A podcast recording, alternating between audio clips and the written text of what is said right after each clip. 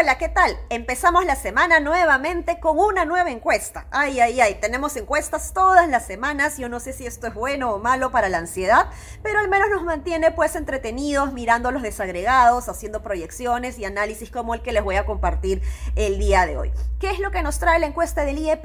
Pues que la distancia entre Pedro Castillo y Keiko Fujimori se ha acortado. Hay tan solo ahora seis puntos de diferencia, en realidad sigue siendo bastante, cuidado con eso, pero eh, Keiko Fujimori ha crecido nueve puntos, mientras que Pedro Castillo más bien ha bajado seis puntos. ¿Qué pasó ahí? ¿Funcionó el terruqueo? Por supuesto que no funcionó el terruqueo, el terruqueo ya venía desde antes y esto no venía eh, funcionando.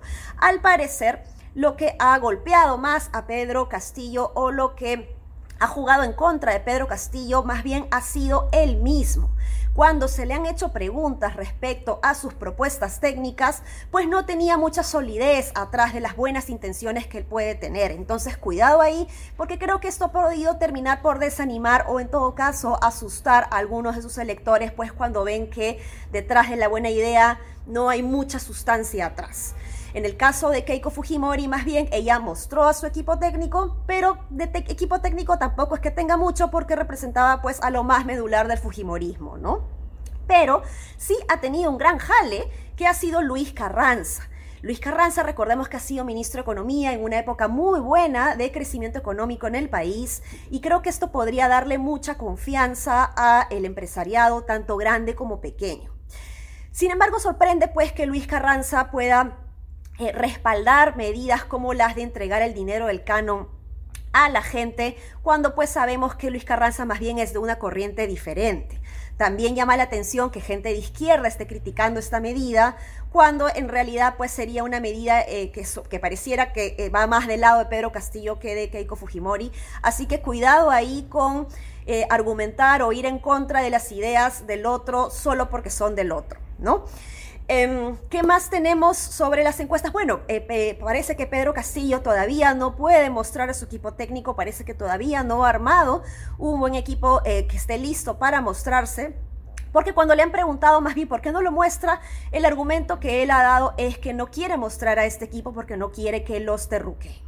Por favor, este no es un argumento suficiente. Los electores tenemos derecho a conocer quién está detrás de las buenas ideas. Recordemos que en la esfera pública todo lo que se decide, todas las decisiones son políticas, evidentemente tiene que haber una voluntad política ahí sin lugar a dudas, pero las soluciones tienen que ser técnicas.